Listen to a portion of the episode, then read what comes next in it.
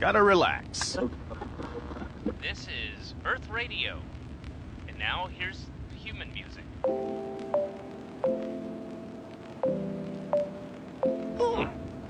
Human music. I like it. 不客观，很主观，带着偏见跟你聊聊。Hello，大家好，欢迎收听我们这一期的《干你聊聊》。然后好久不见了，本来说是一周双更，但是最近几天的事情特别多。然后有阿甘微信的大号、小号都好啊，等应该都知道最近几天我在干嘛。然后刚刚得出时间，才能跟大家录制这一期的节目。这一期节目其实也挺简单啊，聊聊最近发生的几个热点事件。其实说是最近发生，但是最远的一件事可能都已经是一周前发生的了。今天呢，也是给大家补补课，因为我也不知道有多少人关注了这几件事儿，但是我觉得还是挺重要的，分别是三个维度。第一个事儿呢，其实是余欢水。前些日子，也就是这周一的时候，不是刚刚发了超前点播可以直通大结局吗？在优酷、爱奇艺还有腾讯三个视频网站上边。当时这件事情本身就起了一定的争议，大家可能说对于超前点播这件事，有人已经接受了，但是也有很多人依旧是持反对，而且是非常反对的态度的。但这事儿呢，我觉得没什么可评价的，还是维持我在四月十四号更新的余宽水那期的常规节目里边表达的观点：有钱就买，早享受；没钱等着享折扣。愿意接受的就接受，不愿意接受的就不接受，没什么可争论的。因为现在咱不管是讨论它的商业模式合不合理，还是说这件事是不是公道，反正已经这样了。而且在前边有《庆余年》等等等等的剧已经做了前衬，后边我相信还有源源不绝的后来者接着开这个所谓的超前点映付费观看，咱也阻止不了，只能说自己愿不愿意花这个钱而已。而且这事儿呢，也不是让《余欢水》这部剧疯狂掉分儿的关键。余欢水为什么说疯狂掉分儿？我们节目上线的时间，那期常规节目应该是四月十四号，当时还是八点四的评分。今天节目录制的时间是四月十七号晚上的九点五十五分。余欢水在豆瓣上边的评分应该是已经掉到七点五了。几天的时间，一部口碑不错、八点五分的剧，变成了现在七点五分，而且可能还要往下掉的局面。是为什么？是因为余欢水最后一集的大结局里边的反派的一些言论，引起了国内某些女性群体的不满。这一块儿我们一会儿详细展开聊。第二件事呢，就是国内的知名男歌手杨坤老师，就是唱《无所谓》和《空城》的那一位，在抖音开直播的时候 diss 了一下国内的喊麦文化，而且还指名点姓的 diss 了一首喊麦作品。那个作品叫做《惊雷》。如果大家呃有听过的，应该知道我说的是什么；没听过的，我可以给大家回忆一下，就是《惊雷》。呃，通天修为，天塌地陷，紫金锤，啊，就是这首，也不知道这个 diss 的是不是歌曲，因为我不知道喊麦应该归类到什么音乐类别里边去，引起了一些争议吧。现在网上有支持杨坤老师的，也有批评杨坤老师的，包括后续的过程里边，杨坤老师又发了一个视频，是因为受到了来自于惊雷的原唱者，应该叫六道还是道六，以及他所谓的这个网红师傅两个人的攻击。也引起了轩然大波吧。然后第三件事，其实是我觉得非常动人的一件事情，就在前两天，香港无人的街道上边突然响起了歌声，来自一个线上的演唱会，而这场演唱会的主角是已经七十来岁香港的一代歌神许冠杰。这个演唱会的名字呢，叫做《同舟共济》。大家也知道，香港从去年开始就一直是一个风雨飘摇的城市，而到现在为止，有了疫情的侵染，更加显得这个城市摇摇欲坠。这个时候，一代偶像鼻祖、粤语流行歌的开创者、歌神许冠杰办了这样一场演唱会，是给整个香港城市里边的人群加油打气。我觉得应该聊一聊许冠杰和他代表的这种精神。废话少说，然后我们先进第一件事儿，好吧？《余欢水》这部剧，其实我们在之前的常规节目里边已经聊得很多了，所以在这儿我也不评价它到底是好还是坏，大家有兴趣去听我们这期常规节目就好。我想聊一下它为什么会引起这样的争议，实际上就是在最后一集的时候，《余欢水》它这部剧里边反派有一句台词，貌似是涉及了女权的部分，然后这部分的台词呢也被一定的女性群体吧反感了。导致豆瓣评分被疯狂的刷一分。现在为止，如果说大家去看整个余欢水的豆瓣评图，可以看到类似于一个 C 字形，就是五分和四分很多，三分两分其实很少。但是到一星的时候，突然又拉出了一块，成了一个 C 字形。台词的大概场景呢，应该是这样的：余欢水这票人呢，被绑匪给绑了。梁安妮说自己是女性弱势群体，应该先放了她，她去取钱，再来救她的两个小伙伴。绑匪就怼：“别来这套。”你们不是平时哭着喊着要女权吗？男女平等，这个时候你说这一套，在我这儿不是借口。这剧本呢，我觉得到这句话其实也没有什么大问题。当然，不厚道的说，我在听到这句话的时候，我确实也笑了。但是我后来一想，这剧本本来就是各种讽刺，在整个故事当中，最被攻击的其实不应该是中年的平凡无奇的，甚至我们说就过着普通人生活的男性吗？全看你要怎么想。可是我真是没想到，这句话引来了众怒，遭到疯狂的打差评报复，而且这些差评报复直接把这部剧从八点四分拉到了七点五分，而且还有可能会更低，这是我真的没有想到的。我看豆瓣上边现在点赞最高的差评写的是：那段话站得住脚吗？横插这么一段话是什么意思？坚决抵制利用剧本输出恶意观点，这是你一个人的作品吗？还是说从创编到审核的你们都是这样看待女权的？女权需要你来定义吗？再有就是。这部剧的编剧和追捧者告诉我们，原来在某些男的眼里，并不是激进女权主义是错误的，而是女人就不该有权利，侮辱女人、污化女权是他们的乐趣。还有，不仅仅是一个桥段，这部剧里所有的女性设定都能让一个女人感受到深深的恶意。这是现在被点赞数最高的两个差评。但是我后来想了想，同样是正午阳光出品，就在去年，面对都挺好里边，嗯的一些对于男性的讽刺，很多人，包括我自己。都是抚掌而笑的，感叹真的是这样，等等等等等等。可是到今天，我是余欢水，同样的辛辣讽刺，为什么可能说大家就不能以一个平静的观点去看待这样一个东西存在呢？因为在我的理解里边，这部剧相对而言还是比较现实主义的，它里面所展现的剧情人物，其实在现实生活中都能找到原型。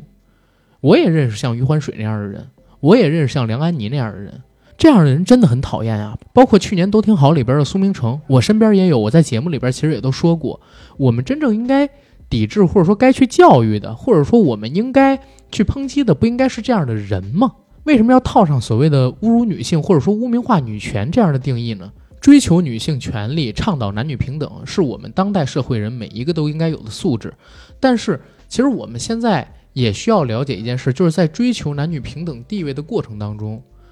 对毁坏男女平等这样诉求的害群之马，我们是应该批判的。现实生活中也借着这个什么身体上位的女性，现实生活中呢特别恶俗的中年的油腻的男人也存在。我们真正应该批判的是他们。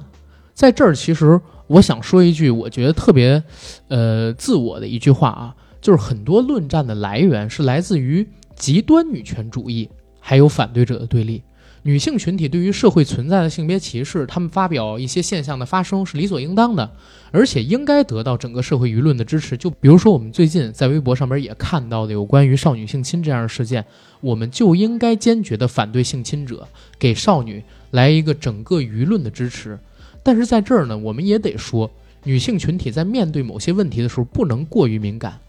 女性在社会当中受到性别歧视，要平权，这是需要整个社会的共同努力。但是不能说对极端女权主义的表达，让一些所谓的路人对女权这个概义词有了偏解，对这个群体有了偏见。我相信在制作这部剧的时候，整个正午阳光的拍摄团队可能也没有想到这样一句台词会引起这样的争议。我认为，我们衡量一个作品本身的好坏。最重要的一点是要看这个作品的完成程度，这个作品呈现出来的结果应该是一个什么样的分数？不应该因为这个作品里表达的某一句话，或者说一个情节，套用自己的观点，疯狂的吹捧这部剧，或者说疯狂的贬低这部剧，这样都是不合理的。女性合理维护自己本身的利益，我完全支持，但是不能说像我现在觉得，可能说这句话并不是完全能立住的一个反义点，就群起而攻之了。如果真的是这个样子，而且它会持续下去的话，我确实觉得我们未来的整个文化环境会变得越来越糟，未来也更难诞生出那种更自由、可以表达自我的文艺作品。OK，然后第二件事，刚才我们说了，就是杨坤老师嘛，在前两天的抖音、微博里边批评了所谓的喊麦音乐，还指名点姓的批评了一首叫做《惊雷》的喊麦。然后他的原作者，刚才我不是念不准名字吗？我觉得不太合适，我拿手机搜了一下，叫 MC 六道。那目前这首喊麦呢，在各大短视频平台都挺火，尤其是在抖音和快手上边，只要你刷这两个软件，你就肯定听过。而且这首喊麦好像已经创作出很久了，因为我在二零一七年看《中国有嘻哈》的时候，我知道天佑的一个女徒弟叫什么什么南希。当着吴亦凡的面儿就唱了这首《惊雷》。而这么一个作品，为什么在今年突然火了，我也不知道。前两天杨坤老师直播的时候，有一个粉丝说让杨坤来一首《惊雷》，杨坤说：“哎，我没听过啊，这是好听的歌吗？”那粉丝说特别火，他就兴高采烈的在直播间里 找了一台电脑，打开了这首歌，结果听完之后直接就懵逼了，说：“恶心、俗气、垃圾、屎，这就不是一首歌。”喜欢听惊雷的不要进我直播间，这连歌都不算，要旋律没旋律，要节奏没节奏，要词不是词，这是什么东西啊？恶心！对于这个所谓的 diss，网络上边引起了轩然大波。像我这样的很多朋友呢，就说：“哎呀，终于有一个人站出来为喊麦证明了，证明喊麦不是音乐，证明喊麦不是歌曲，证明喊麦是一个俗。” Low 没文化又恶臭，但是不知道为什么有那么多人追捧的东西。可是现在网络上也有一些声音是替惊雷这首喊麦以及以他为代表的一些喊麦作品和他们的创作者们抱不平的。惊雷的原作者六道呢，也在自己的直播间里边回复说：“杨坤老师存在即合理，带给人快乐的音乐就是好音乐。而且惊雷有这么多人喜欢，一定有他的道理。而且现在惊雷比你的任何一首歌都要火。”我是在 B 站上边刷到的六道这个所谓的回应视频，在这个视频下边紧接着的视频呢，是六道和他的网红师傅，现在网红不都兴拜师吗？两个人在直播间里边的一些评论，对于杨坤老师的，他那个师傅人就说：“杨坤，你就是顶层人，看不起我们这些底层人，你是歌手怎么了？比我们这些网红强到哪儿去了？我们这歌儿。”俗吗？有那么多人喜欢，一定有喜欢的道理，存在即合理。我告诉你，你现在说我们这根俗，纯粹就是因为偏见跟歧视。有一天我们站到你头上的时候，你还敢这么说我们吗？你不就是有点钱吗？你不就是有点名吗？你不就是他妈明星吗？这个他妈是有的，而且那个女生说话非常非常的粗俗，我已经就是简化了好多脏字儿跟所谓的语气助词了。如果这首《惊雷》是王思聪或者说马云唱的，你还会这么骂吗？恨不得把人家脚脖子都舔掉了吧！我告诉你，不要看不起任何一个人。我们底层的老百姓喜欢的音乐也是好音乐，我们底层人也能做出好听的音乐，等等等等等等等等啊！我不说别的，直接与我自己非常主观、带着偏见的这种评论来说说六道以及他师傅的这个回应。这个回应很鸡贼，里边是严重的偷换概念。首先，“存在即合理”这句话，它本身呢是出自黑格尔，它的原意是指凡是合乎理性的东西都是现实的，凡是现实的东西都是合乎理性的，而不是说这世界上存在任何东西都是合理的。而所谓能给人带来快乐的东西就是好东西，在我看来这也是扯淡，属于严重的偷换概念跟转移混淆。而所谓的你是明星看不起网红，他是上层人看不起下层人。这句话更是严重的搞阶级对立，把自己放在弱势群体的角度上，塑造鸡蛋撞石头这么一个形象，博取大众的同情感跟道德制高点。人家语言里边有说我是上层人，你们是下层人吗？咱且不说上层人、下层人到底存在不存在啊，在中国这个环境里边，人家根本也没说到这意思。最起码我是看了当时直播的录屏，我是觉得没有这个意思，人家只是在抨击喊麦而已。人家只是抨击喊麦这个东西俗、low、垃圾，不能算是歌我觉得这句话一点错都没有啊。歌曲的组成元素是什么？我们说，呃，歌词、节奏、旋律，就是音乐的拍子呀，然后等等等等东西。我我不太懂乐理啊，我只是说我一普通人对音乐的理解。而惊雷呢，没什么旋律，只有节奏，噔噔噔噔噔噔噔噔噔噔噔噔。套上词，而且这些词可能说我连高中学历都用不上，我就能写出来，经不起推敲，中间也没有任何的关联。惊雷，呃，通天修为，天塌地陷，紫金锤，大家谁能告诉我，就是这几个词啊，它有什么关联？谁能告诉我这有什么关联？Why, who, fan, thank you and you？谁能告诉我，这这这有什么所谓的关联？我看百度百科上边定义的喊麦是。用伴奏带着伴奏对麦喊词儿，而在这个喊麦的要求一栏写的更是很神奇啊！他说能带动气氛，有设备，长相阳光帅气，每个人都适合喊麦，只要你普通话流利，口齿清晰。在这件事儿出了之后啊，什么微博上、微信公众号上，然后包括抖音、快手上，以及我自己常上的 B 站上边，很多网友都高潮了。做了很多类型的视频，这些视频里边说喊麦其实不是歌，它很简单，只要你熟练运用四个字，就是你我这那，然后你套用任何一个诗词都可以押韵。比如说“锄禾你日当午，汗滴我禾下土。谁知这盘中餐，粒粒哪皆辛苦。”是不是很像喊麦？说这么多，我想表达一件事是啥？音乐本身虽然没有门槛儿。但是喊麦很有可能在我看来并不算音乐，我也不说这两个作品水平的高低，为什么呢？因为它俩不属于一个领域、一个范畴，你这样比没有意义。二十一世纪已经二十年过去了，现在是二零二零年，最近这几年我越来越发现，我们的文学圈、艺术圈、音乐圈、影视圈类似的事情越来越多，然后大家现在也没什么时间去看书了，现在票房最高的电影也通通都是商业片。跟几十年前相比，我们的物质生活有了极大的充裕，但是我们的精神生活好像在原地踏步，甚至在往后倒着退。所以我就不禁在想，难道真的是我们现在生活在一个浮躁又庸俗的时代？我们现在每一个人都活得越来越 low，越来越庸俗了吗？它绝对不仅仅是现在压力大，大家需要一些快速的、不需要动脑子的娱乐形式去表达自己、去发泄心里边那些苦闷，绝对不是仅仅这样。当然，这可能是很大一部分元素，但是我也在想，是不是除了这个原因之外，我们在高速发展的都市生活当中，腰包跟上了，脑子没跟上，我们是不是还要经历很长的一段时间，才能让我们的思维对得起我们现在兜里的钱？而且很多现在的内容制作者。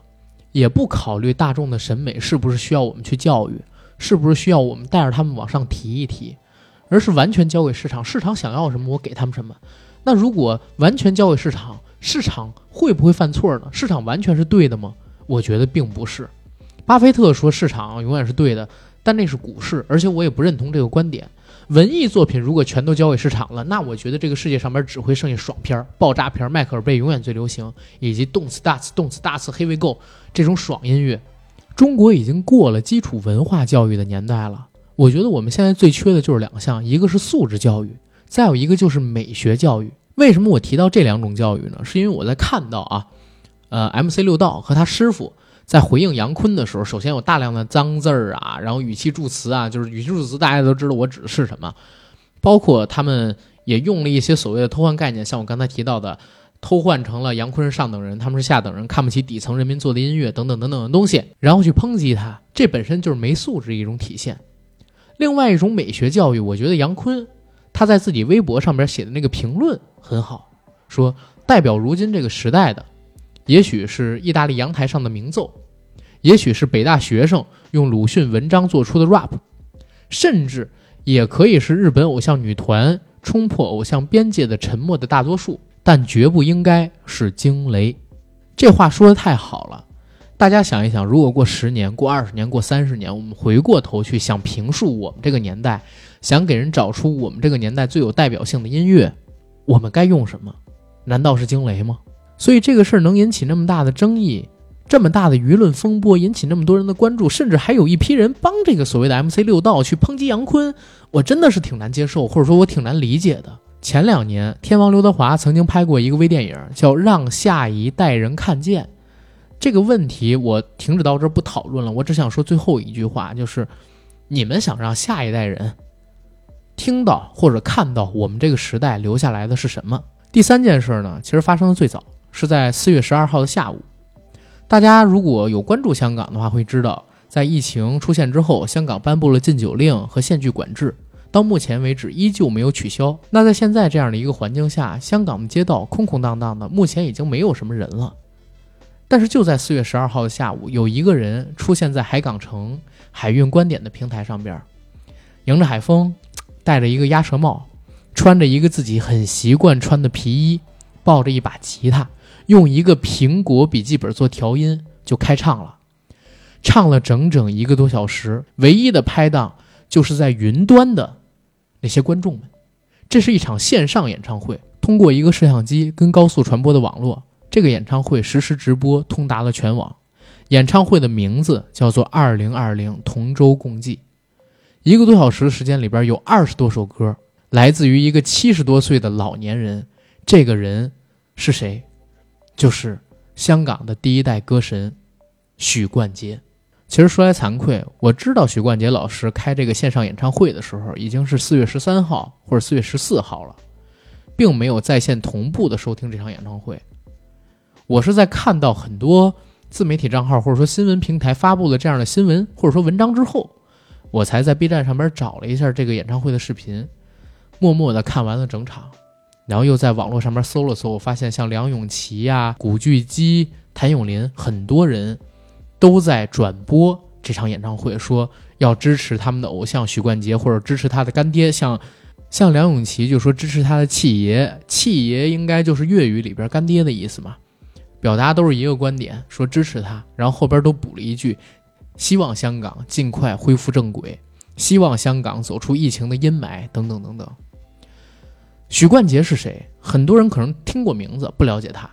然后或者有很多人特别喜欢他，尤其可能说在两广地区的朋友们，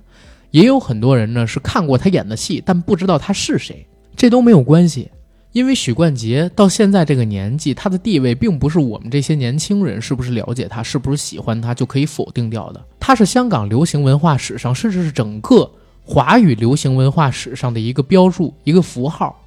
香港第一个歌神，从六十年代、七十年代、八十年代、九十年代、零零年代到现在一零年代都已经过去了，他屹立至今，一个名字几乎就代表了整个粤语流行文化的发展史。这场名为“二零二零同舟共济”的演唱会，以《狮子山下》作为开场，唱了《半斤八两》《沉默是金》《天才白痴梦》《浪子心声》等等歌曲，最后以《沧海一声笑》作为结尾。每一个受香港流行文化浸染、小的时候看过香港电影、听过香港流行音乐的人，对这些歌都是非常熟悉的。虽然有可能你不知道它的名字，你可能不会唱，但是听到这些旋律，听到这些熟悉的歌词。你依旧会感觉到心动。整个演唱会视频的末尾阶段，当《沧海一声笑》这首歌响起来的时候，我脑子里边嘣，goosebump，鸡皮疙瘩就全身起来，然后就像过电影一样，我脑子里边全部出现了那些熟悉的脸，那些香港的明星，那些曾经我看过的电影，那些我曾经听过的歌。一个七十余岁的老人，在这样的一个社会环境下，大家都知道去年香港发生媚事情，然后现在又疫情作祟。坐在海港城的阳台上，海风徐徐吹来，面对着空无一人的现场，仅有一个摄像机，把自己的能量传播给互联网另一头的所有看这场演唱会，或者说看到这个演唱会视频的人。我在心里想到的就是“沧海一声笑”的“笑傲江湖”四个字。每一个看到这个视频、听到这首歌人都感受到他的力量。虽然这个声音来自于已经七十余岁的歌神。无论是状态、外貌，还是他的声音，可能都跟壮年时期、跟他巅峰时期有了很大的改变。但是这股豪气，这股对于这个城市、对于这些人群、对于这个国家、这个民族，希望他们可以变得更好的爱，当这片土地面临到危险、面临到疫情的困扰、面临到一些天灾人祸的时候，以他为代表的这类人会出现。他们会勇敢的传递自己的激情，勇敢的传递自己对这个土地的爱，勇敢的传递自己的勇敢给所有的人。这是我在看二零二零同舟共济许冠杰演唱会的时候最深的一个感受。我知道可能有一些杠精会说，人家那是给香港唱的，并不是给所有华人，或者说也没有给大陆的人唱。但是作为一个出生在广州，后来随父母迁徙到香港的一个华人，我相信。他的歌声其实是传递给我们每一个，在这片土地上又深深热爱着我们这个民族的人。